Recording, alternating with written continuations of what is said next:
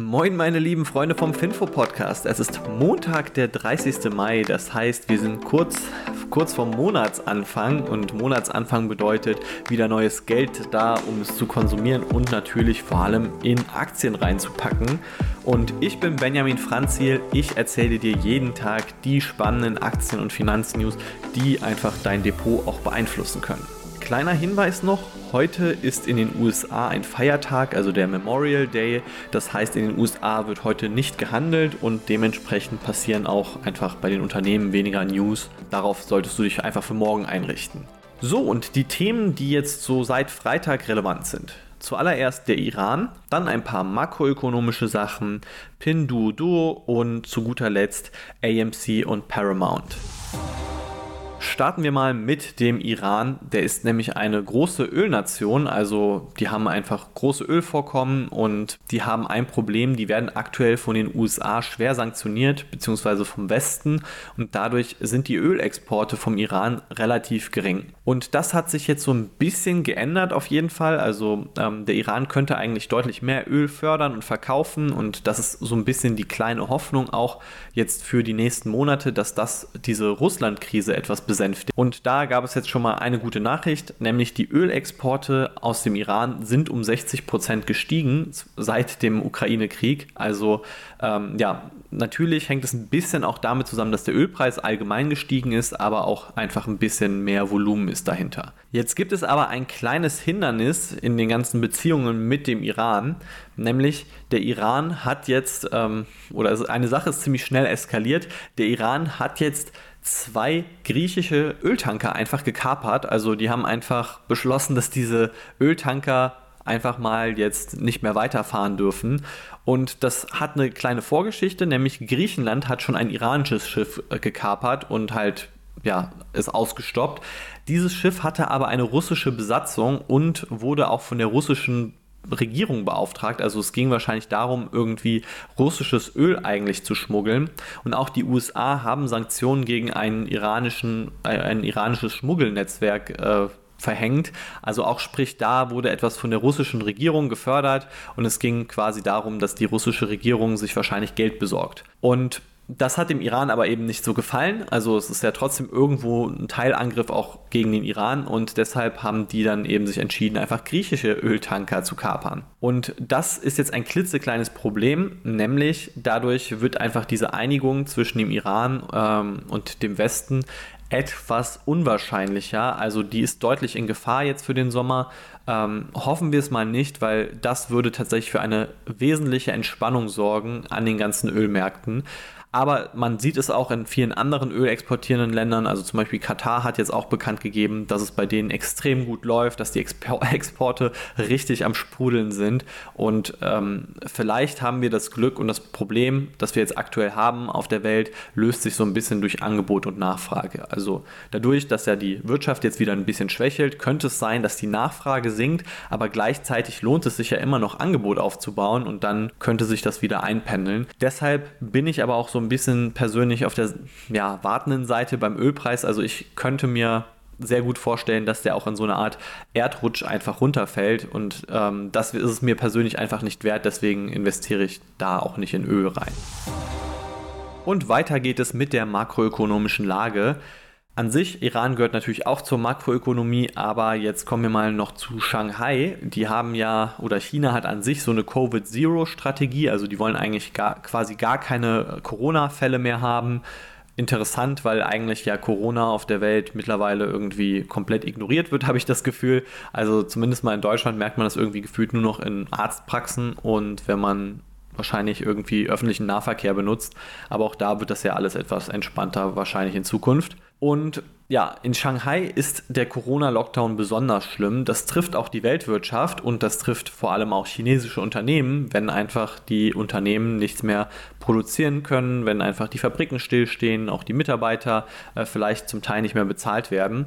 Und da hat jetzt Shanghai gesagt, wir bieten Steuererleichterungen, also für Firmen, für Mieter, also es gibt auch Mietsenkungen, wenn der Staat zum Beispiel der Vermieter ist, auch für Autokäufer, also egal ob Verbrenner oder Elektro, wird es Steuererleichterungen geben und auch sowas wie Immobilien sollen, also Immobilienprojekte sollen schneller genehmigt werden.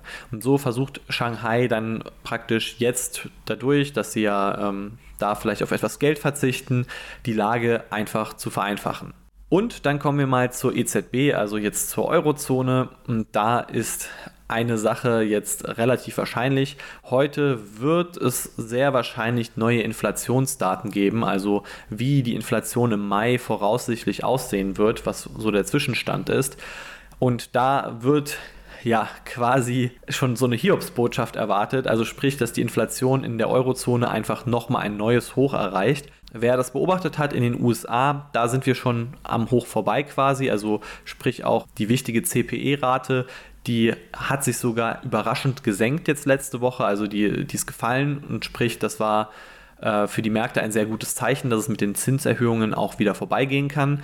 In Europa wird es aber einen ja, saftigen Inflationsanstieg wahrscheinlich geben. Also Deutschland soll zum Beispiel auf 8,1% Inflation kommen, nachdem wir im April 7,4% hatten. Also es geht noch deutlich weiter hinaus.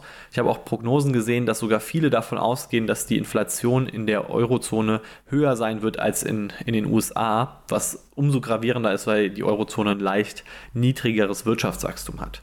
Und das könnte sein, also ähm, wenn das passiert, dass die EZB dann vorzeitig die Zinsen erhöhen muss. Also es war ja eigentlich eher so für den Juli geplant und vielleicht könnte es schon im Juni passieren, je nachdem entsprechend, wie die Inflationsdaten ausfallen.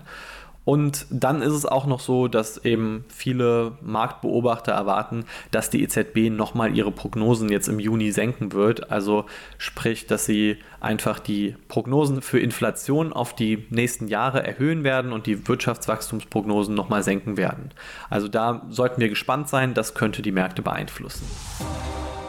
So, nachdem E-Commerce wahrscheinlich dieses Jahr zum unattraktivsten Investment des ganzen Jahres wurde, also Aktien wie Amazon oder aber auch äh, Wayfair, Etsy, eBay und so sind alle stark gefallen. Kommen wir mal zu den ausländischen E-Commerce-Aktien und da vor allem zu Pinduoduo. Die sind ein chinesisches E-Commerce-Unternehmen, also im Onlinehandel tätig und sind am Freitag um 15% gestiegen. Die haben nämlich Quartalszahlen bekannt gegeben und ähm, der Umsatz ist da um 7% gewachsen. Also erstmal einmal schön klatschen dafür. 7% ist nicht viel, also das ähm, ja, klingt halt irgendwie auch nicht so beeindruckend. Aber wenn man weiß, was erwartet wurde, nämlich minus 12%, dann ist das doch schon sehr ordentlich. Also sprich, statt minus 12% hat man ein Wachstum von 7% hinbekommen und man hat den Gewinn deutlich über das äh, Niveau geschafft, was eigentlich von den Analysten erwartet wurde. Auch ganz interessant, also es wurde begründet, was der Grund dafür war und ja, also das Online-Handelsgeschäft lief auch nicht so gut, aber dafür lief das Online-Marketing recht gut und das hat sich dann so ein bisschen ausgeglichen. Und international läuft es eigentlich auch immer noch relativ gut, also zum Beispiel Mercado Libre, das ist ja so das südamerikanische Amazon, die haben ein Umsatzwachstum von 63% berichtet. Also wow, okay. Und äh, Coupang, das ist so das koreanische Amazon, die haben 22% Umsatzwachstum gehabt. Und ich finde es immer lustig. Ähm, also ich bin jetzt nicht der Einzige, der das macht, sondern irgendwie, es wird immer alles als das äh, südkoreanische Amazon, als das polnische Amazon, als das keine Ahnung was Amazon bezeichnet. Ähm, also manchmal auch in Märkten, wo Amazon sogar aktiv ist, glaube ich. Also witzig, vielleicht irgendwann sagen wir auch einmal so, das ist das amerikanische Mercado Libre. Und damit komme ich jetzt zur letzten Meldung. Paramount ist am Freitag um 5% gestiegen und die AMC-Aktie um 18%. Paramount kennt man wahrscheinlich, Filmstudio. AMC, das ist so ein Kinobetreiber aus den USA, also die ziemlich groß sind und ähm, auch so eine Meme-Aktie, also so eine Aktie, die eigentlich ja in den letzten Jahren oder Monaten irgendwie ziemlich viel hoch und runter gepumpt wurde, weil viele Investoren da einfach so eine Art Krieg gegen Hedgefonds geführt haben. Der Grund für den Anstieg Paramount macht Para. Nämlich Paramount hat einen neuen Film ins Kino gebracht, Top Gun Maverick. Und der war mit Tom Cruise. Das Lustige ist, der Original Top Gun Film, also von 1986, der war auch mit Tom Cruise als ja, Nebenschauspieler, jetzt halt als Hauptrolle. Und also 36 Jahre später, Tom Cruise spielt halt immer noch in dem Film mit. Und das Krasse ist, dieser Film lief in 4732 US-Kinos und das ist ein Rekord. Also quasi, es gab noch nie einen Film, der irgendwie innerhalb von so kurzer Zeit in so vielen Kinos in den USA lief. Also das ist wirklich ein historischer Rekord. Und das Krasse ist, der hat auch über 100 Millionen US-Dollar am ersten Wochenende eingespielt. Der Film lief einfach sehr gut, also ihr könnt euch den gerne mal gönnen und das solltet ihr auch einfach an sich schon tun, um Kinos zu, zu supporten. Ich meine, in den letzten zwei Jahren waren wir wahrscheinlich alle nicht so viel in Kinos. Ähm, ich bin eigentlich leidenschaftlicher Kinogänger, wirklich. Ich gehe richtig gerne ins Kino, äh, teilweise manchmal ähm, auch sehr, also mehrfach pro Monat, je nachdem, was eben im Kino läuft. Aber das ging jetzt dann Corona nicht mehr und ich glaube einfach auch Kinos haben es verdient, dass sie Geld verdienen.